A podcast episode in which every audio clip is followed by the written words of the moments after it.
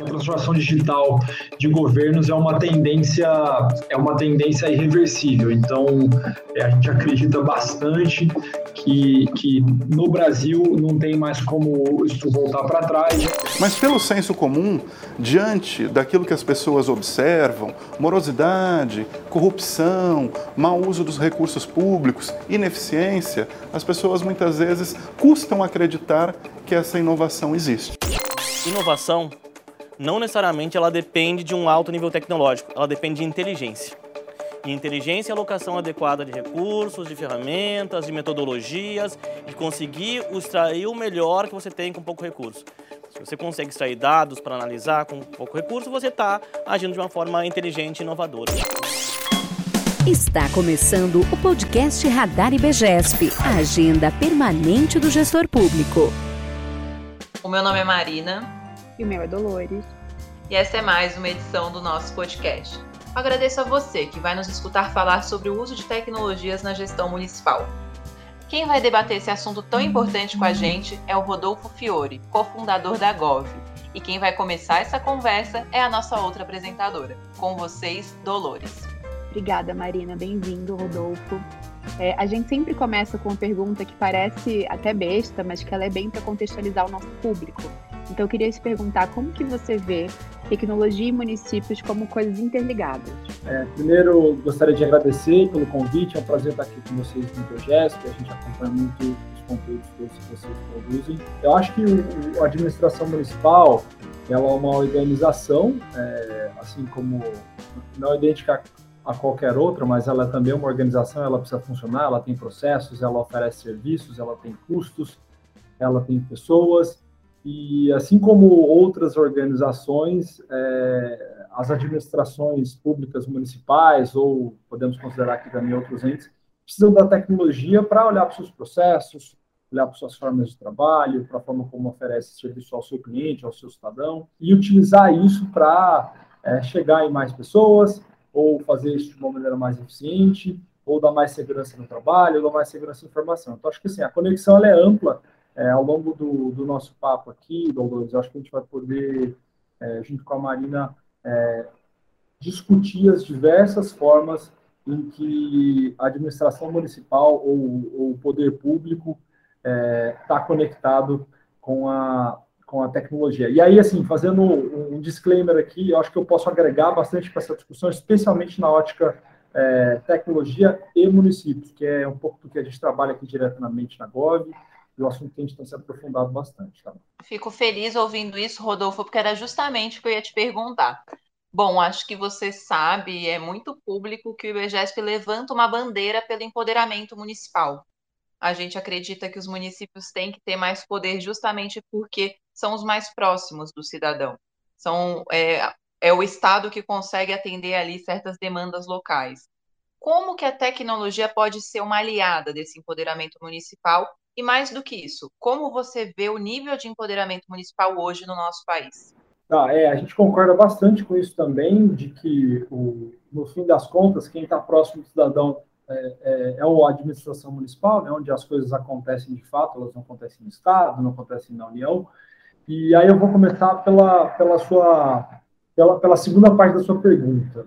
Aqui a gente acredita bastante, Marina, existem seis grandes áreas nas quais a tecnologia e a transformação digital vai acontecer na administração pública municipal. Algumas delas têm uma relação e um, impacto mais visível e mais direto no cidadão, outras menos, mas de certa forma todas impactam no, no cidadão que está ali naquele, naquela localidade. Então, quais são essas seis grandes áreas que a gente pensa aqui na Gov de impacto, tá, Marina? Uma primeira grande área de transformação digital, de tecnologia que a gente fala no nível municipal, é a capacidade institucional do município. Então, quanto que os municípios estão preparados para promover esse processo de transformação digital? Ele, é, essa grande área de capacidade institucional, ela avalia como é que está o organograma do, do, da estrutura municipal, como é que está o orçamento, como é que estão as leis ali dentro, para fazer com que esse município esteja pronto para assimilar melhor a tecnologia, assimilar melhor a transformação digital, que muitas vezes não tem a ver com tecnologia. O segundo pilar, que é super importante, é o pilar de pessoas e competências. Então, ele fala, a transformação digital acontece é através de pessoas de competências. Então, como é que o setor público está preparado? Ele tem as pessoas necessárias para a transformação digital? Ele está formando as competências necessárias para a transformação digital? Um terceiro pilar é o pilar de infraestrutura. Então, são aquelas coisas mais básicas que devem estar implementadas ou presentes na administração municipal para poder viabilizar uma transformação digital.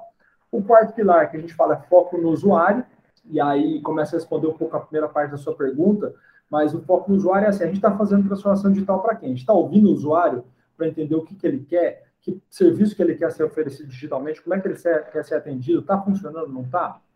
O quinto pilar é o pilar de dados, que é o que a gente faz aqui na Gota. Então, o gestor público está preparado para acessar dados e tomar decisão com base em dados. E o sexto pilar, respondendo a primeira parte da sua pergunta mais diretamente, que são os serviços digitais. É uma frente da transformação digital que tem a ver como é que o poder público está oferecendo seus serviços, não somente mais de uma maneira física, presencial, mas como é que ele está oferecendo alguns serviços que são passíveis de serem oferecidos digitalmente via tecnologia, via o mundo digital.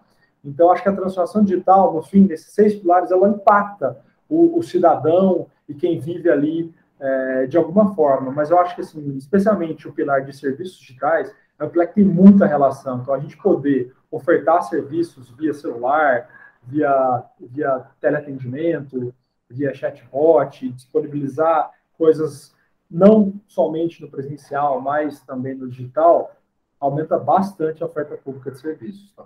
Muito bom ver as diversidades de coisas que você traz, Rodolfo, porque querendo ou não, como cidadão, né, que não trabalha nessa área, eu acho que consegue visualizar isso. O que é que consigo acessar digitalmente? Qual o caminho que eu faço para um serviço que era presencial e que não é mais? Até a pandemia trouxe essa clareza. E a gente perguntar uma pergunta bem ampla com isso, o que é, que é transformação digital e qual que é o impacto? E agora, vendo esses seis pilares, eu acho que a gente quer ir ali naquele pilar que você falou que é o centro da Gov, que é o pilar de dados, né?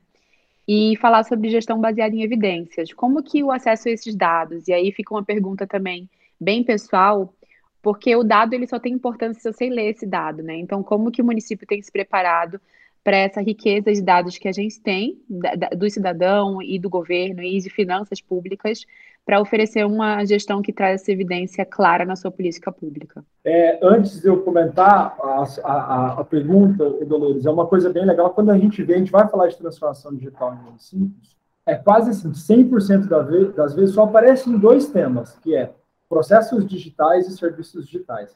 Mas, pô, é uma diversidade gigante, assim, tem um monte de coisa que a gente precisa fazer, pra, até para conseguir fazer essas duas coisas acontecerem, né? Mas olhando para dados, é, hoje, a administração pública municipal, falando no município pequeno, eles geram milhões de dados diariamente que podem ajudá-los a, a tomar decisões. A gente tem vários problemas, né, é, com relação à, capacidade do município utilizar esses dados. Eu queria, primeira parte, acho que da minha resposta, acho que é por aí. Hoje a gente tem um panorama de gestores que não reconhecem o potencial de dados. Então, assim, acho que esse é um tipo de problema que acontece muito. Assim, poxa, faz sentido? Para que evidência, sabe? Não reconhece muito o valor desse, desse tipo de decisão. Mas temos também outros problemas que são um pouco mais estruturantes. Né? Isso também é estruturante. Mas, por exemplo, administrações municipais normalmente evoluíram é, tendo vários sistemas é, numa própria Secretaria da Fazenda, por exemplo, muitas vezes se encontra sete, oito sistemas dentro da Secretaria da Fazenda especificamente. Quando você olha o ecossistema de softwares do município como um todo, são vários sistemas, são dezenas de sistemas, e esses sistemas eles foram licitados ou contratados no momento em que nos previa é, formas de acessar esses dados de uma maneira muito simples. Então, esse é um outro problema, né? Normalmente, os dados dos municípios estão presos em silos que o gestor público não consegue acessar. Então, esse é um problema. É, a gente acredita até, a gente quer fazer um, tentar fazer um movimento para qualquer licitação de sistema no município, a gente, os municípios têm que prever a instituição de uma API para consulta de dados. Isso tem que ser básico é, na administração pública municipal. Esse é o segundo problema. Um terceiro problema é que, hora que a gente olha os quadros de pessoas dos municípios, é, e a gente olha para as áreas de tecnologia, raras exceções, a gente vê um quadro é, de funcionários que tem ali a área de tecnologia da informação como uma área estratégica, é, não somente uma área de manutenção de computadores e atendimento, helpdesk. Via de regra, a gente não vê nos quadros dos municípios funcionários, especialmente funcionários de carreira, sendo reconhecidos é, e com capacidade para utilizar dados para construir formas de buscar esses dados em sistemas, uma vez que tem os dados, analisar esses dados, é, uma vez analisados, mostrar esses dados para permitir o processo de tomada de decisão. Então, é um problema é, é, bastante é, grave, profundo, é, como municípios conseguem utilizar dados para tomar de decisão. Né? Porque a gente tem desde o gestor que não reconhece, passando por um ecossistema de software que não ajuda em nada, e por pessoas e competências que deveriam estar presentes na administração pública municipal, mas hoje não é uma realidade, né? Então, acho que isso é uma coisa... Mas aí falando assim, poxa, tem muita oportunidade. Eu vou dar um exemplo do que, a gente faz aqui na GOV, por exemplo. Gestores públicos municipais, tem uma questão que é, como é que você cobra tributos? Né? Você precisa saber a informação do seu contribuinte, você precisa saber ali, se você quer cobrar um tributo imobiliário, você tem uma inscrição imobiliária do imóvel, você precisa ter o CPF, o nome, o endereço, o telefone, e a maioria dos cadastros imobiliários de municípios é, é completamente desatualizado. E municípios gastam milhões de reais para atualizar esse cadastro. Eles contratam empresas que batem porta a porta para atualizar o cadastro. Mas a gente acabou de passar pelo maior processo de recadastramento da história do Brasil, que é o processo de vacinação. E eles não têm, hoje, competência, é, não no mau sentido, né, mas competência instalada de pessoas ali dentro que trabalham com dados e conseguem construir tecnologia para cruzar dados é, do cadastro imobiliário com o cadastro da vacina. Isso, até por conta da LGPD, é uma coisa totalmente possível, não tem problema. Então, hoje a plataforma da Gov, por exemplo, a gente é um software que integra dados, então a gente pega diversos dados da administração pública, em cases aqui da Gov, que a gente integra o cadastro imobiliário com informações da vacina, a gente consegue enriquecer o cadastro imobiliário em um grau muito alto, né? E ele nem precisa gastar aqueles milhões de reais para fazer uma atualização cadastral de um jeito super presencial é, é, e um pouco arcaico. Então, acho que assim, tem muito potencial para que o ajude o gestor público a tomar decisão base em evidência, especialmente economizar, economizar bastante o seu orçamento. Rodolfo, isso que você está falando da racionalização no cruzamento de dados, eu imagino que ajude vocês nessa missão de contribuir que a gestão pública tenha eficiência em suas finanças. Queria que você falasse um pouquinho mais sobre isso. Como vocês ajudam a gestão pública nesse sentido, nesse sentido de, é, de ter um viés financeiro racional? E também queria perguntar para você quais são os cases de sucesso da Gov. Conta um pouquinho para a gente. Hoje, a gente tem um plano de médio e longo prazo de olhar para algumas outras áreas, mas dada a situação hoje do Brasil, da dificuldade financeira dos municípios, o nosso foco é gerar inteligência para que o município possa arrecadar mais ou gastar melhor. Então, o que, que a gente faz, né? Hoje, a gente integra esses diversos dados cadastrais que uma prefeitura tem. Eu pego o cadastro imobiliário, cadastro imobiliário, é, mobiliário, imobiliário, cadastro da saúde, cadastro de contribuintes, cadastro de educação, da assistência social, da água, da luz, trago para um lugar só e ajudo o município a enriquecer é, e ter uma visão muito mais aprofundada do contribuinte dele. Então, por exemplo, eu consigo mostrar para o gestor público empresas que estão no município dele, não estão no cadastro imobiliário dele, mas estão na Receita Federal. Eu consigo mostrar para o município divergências de quinais, ou seja, alíquotas que, que, que alguma empresa está pagando em função de cruzamento de dados. Eu consigo, como eu falei, identificar erros no cadastro imobiliário, então, por exemplo, você tem casas construídas, edificações de um metro quadrado no cadastro imobiliário, que, que todo ano ali está tá a prefeitura cobrando um metro quadrado de PTU daquela pessoa, mas aquilo ali visivelmente é um erro. Eu consigo achar CPF de contribuinte para ajudar a Procuradoria Municipal a acionar judicialmente alguém que esteja devendo. E eu faço também diversas outras análises para entender o perfil de gasto desse município e dar sugestões para ele de como que ele pode gastar um pouco um pouco melhor. Então, essa é um pouco do, do, de como que a gente ajuda, né? Então, especialmente com relação a informações cadastrais, a gente traz tudo para um lugar e a gente gera inteligência. E agora a gente lançou, faz um mês a nossa plataforma, a gente lançou uma mensageria também. Então, o município, o fiscal que está ali utilizando, ele pode, via SMS ou via e-mail, ele pode notificar esse contribuinte baixando o custo de fiscalização dele é, drasticamente, aumentando muito a capacidade de cobrança dele. Então, por exemplo, identifica lá que tem 100 empresas que não estão cadastradas no município, mas elas atuam no município. Via plataforma, eu já trago o e-mail dessa empresa e ele pode notificar essas empresas informando que o, que o, que o contribuinte, né, a empresa precisa se regularizar. Então, imagina, se o, se o fiscal tivesse que fiscalizar essas 100 empresas ou ligar, isso seria uma, um, trabalho hercúleo e, e, daria, enfim, levaria muito tempo. Então, via plataforma, ele também consegue fazer essa notificação e toda a gestão da comunicação com o contribuinte, ele faz via plataforma. Então, por exemplo, se um fiscal sai de férias, toda a, a comunicação com aquela determinada empresa vai estar o histórico, os documentos organizados. Então, é isso que a gente ajuda. E aí, cases de sucesso, é, Marina, acho que, primeiro, a gente tem com os nossos clientes, a gente gera um impacto de, de na média, historicamente, o valor que eles contratam de 10,4 vezes é, o valor de investimento feito pelo, município. Então, se o município gastou 100 mil no ano com a GOV, ele vai gerar 10,4 vezes isso é, no ano, tá bom? Então, essa é uma pouco de uma métrica. A gente tem aí alguns exemplos, né? Então, eu vou pegar aí o exemplo do município de, de Capivari de Baixo, com o cliente de Santa Catarina. Ele tinha uma, uma base de cadastro imobiliário que faltavam ali aproximadamente mil CPFs. Simplesmente com o cruzamento de uma, com uma base de dados da, do cadastro de água deles, ele conseguiu enriquecer 300 CPFs, né? Então, aproximadamente aí 30% dessa base, coisa que ele teria que gastar muito dinheiro para fazer isso. O município de Cubatão, por exemplo, que é um município do estado de São Paulo, ele identificou aproximadamente 250 empresas que estavam no território dele, mas não estavam cadastradas na prefeitura. E ele conseguiu notificar essas empresas todas de uma vez. Então, esses são exemplos de coisas que, que geram ganho na veia né, de, de, de arrecadação para o município, sem contar, acho que o ganho mais qualitativo de você conhecer um pouco melhor o seu contribuinte. Né?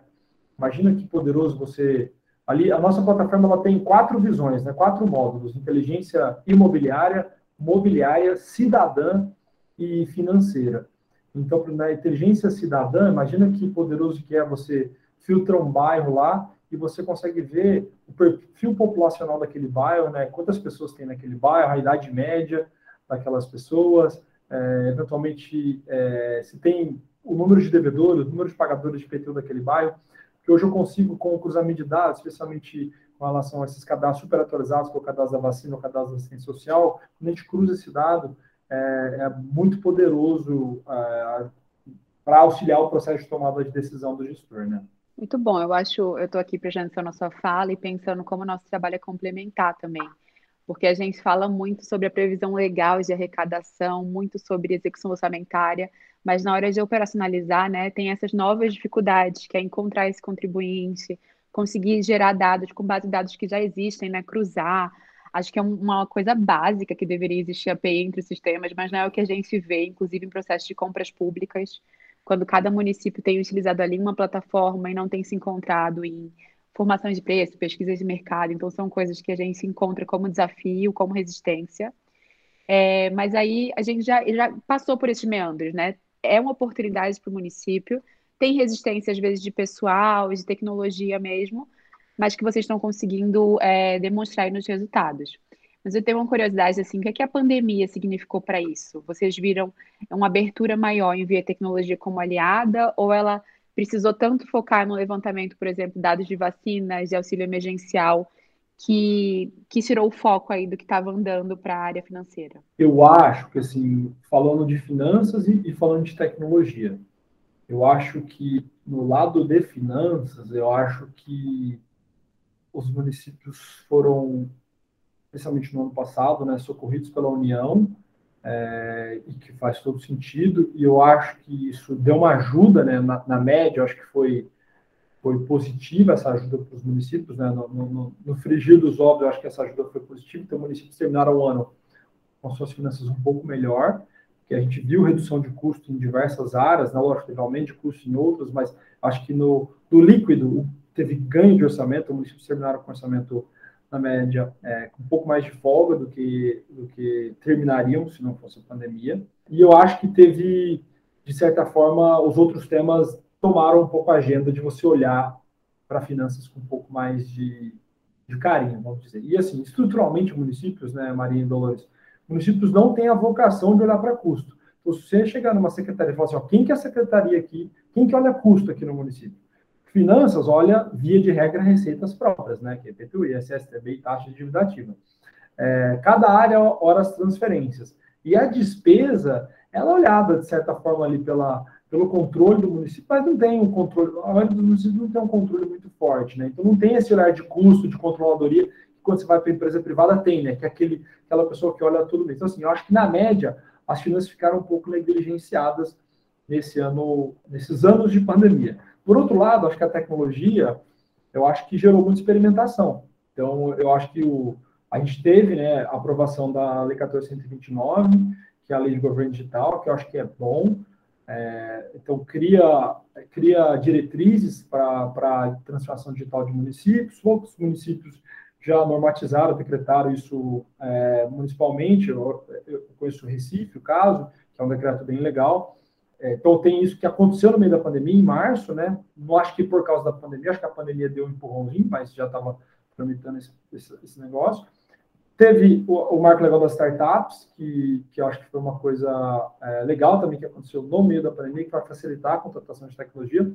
Mas eu acho que o grande efeito é gerou experimentação. Então, de uma hora para outra, os gestores precisaram exemplos de coisas, né? Criar normativos e infraestrutura tecnológica para trabalho remoto. Muitos municípios tiveram que fazer isso, né? Não se tinha normativo para trabalho remoto. Ou experimentar algum teleatendimento, né? Na saúde, que era um baita de um, de um, de um tabu e a gente começou a fazer. Ou migrar serviços para o digital. Então, acho que é, migrar aula para o digital. Então, assim, gerou muita experimentação forçada, e eu acho que essa experimentação, ela faz com que os gestores fiquem mais é, tranquilos, ou, ou, ou, ou, não sei se é coragem a palavra, ou se é mais, mais tranquilos com relação a utilizar coisas que não vinham sendo adotadas e que, especialmente os órgãos de controle, vão olhar isso, poxa, isso precisa acontecer, né? Já passou da hora. Então, acho que gerou um ambiente mais segurança para testar coisa nova, e eu acho que a transformação digital tem muito de coisa nova, né? Então, acho que no fim se tem um lado bom essa pandemia, acho que talvez tenha sido um pouco, um pouco disso aí nesse tema. Né? Rodolfo, você está trazendo para o nosso ouvinte muita coisa boa para refletir. E eu queria então colocar aqui o quadro que é o pausa para opinião, que é quando você pode rasgar o verbo, falar suas dores, seus amores sobre um assunto um pouquinho complexo. Já vou falar então para você. O que, que você diria para quem acha que transformação digital, inovação tem a ver só com plataforma de transparência? O que, que você responderia para essas pessoas? Como você explicaria para elas as possibilidades que a transformação digital oferece serviço público? Eu estava, eu tava, eu participei de, um, de uns cursos de formação da da ENAP agora esses últimos meses, né? E era só prefeito prefeito.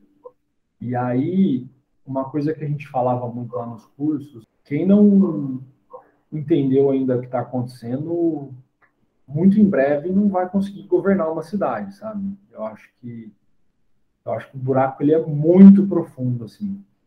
E eu acho que pessoas que pensam é, isso, eu acho que temos um processo de pegar esse tema e falar mais sobre ele para que pessoas consigam cada vez mais assimilar conhecimento sobre transformação digital, que é uma coisa nova, relativamente nova. Então a gente tem que reconhecer também que a gente tem que formar essas pessoas, é, mas eu acho também que tem um outro lado que é conveniente a gente ter, para alguns casos, né, não olhar encarar esse problema de frente, né. Agora eu acho que por um caminho ou pelo outro, né, aquelas pessoas que não se capacitaram ainda é, sobre a temática, ou para as pessoas que não estão querendo enxergar que de fato é um problema e tem que resolver, que o resultado para ambas é tem que tomar muito cuidado, que daqui a pouco vai ser impossível governar uma cidade, sabe? É, sem tecnologia. Então, se uma pessoa me falasse isso, eu ia falar, poxa, eu acho que não é bem por aí, né? Eu acho que a gente tem que ver outras coisas. Aqui na Gov a gente lançou uma metodologia, um diagnóstico que é gratuito, você pode acessar lá e fazer esse audiodiagnóstico, são 39 temas, para além de transparência, transparência é um dos 39, do que é a transformação digital. Então, assim, eu acho que está chegando cada vez mais conhecimento. Então, vamos buscar. Mas se também tiver insistido muito eu acho que assim, tem que tomar cuidado, porque daqui a pouco vai ficar ingovernável, né? Acho que a, a população tem uma demanda sobre acessar um governo mais digital, muito além da transparência, né? Isso é fato, isso existe hoje e eu acho que a gente insistir em simplificar esse tema dessa forma, eu acho que, enfim, gera, gera coisas ruins para a população e para as pessoas que estão um pouco essa mentalidade. Mas eu acho que assim, o primeiro caminho que eu falaria é, poxa, acho que a gente precisa pensar um pouco mais, porque não é bem isso. Vamos olhar outras coisas aqui, que eu acho que já tem muita coisa disponível, que pode ajudar nessa reflexão de, de que transformação digital é muito além de tecnologia, né? E muito além de transparência, por exemplo. Ótima resposta, Rodolfo. Então, sigamos, o IBGESP também tem um laboratório de inovações, de soluções, e a gente tenta constantemente fomentar essa ideia e mostrar como a transformação digital pode ser algo amplo e acessível, mesmo em um país como o nosso, que tem uma parcela muito grande da população sem acesso às redes. E é, e é barato, inclusive, né? E está previsto na lei de governo digital também um laboratório de inovação. Então, assim, meu, não tem como, tem que fazer. É barato, é melhor. É uma coisa que não vai voltar mais. Né? Tem que encarar de frente, né? Exato. Bom, foi um prazer te receber aqui. Espero que você volte muitas vezes. Eu vou dar um abraço também para os nossos ouvintes. A gente se vê logo mais. Tchau, tchau.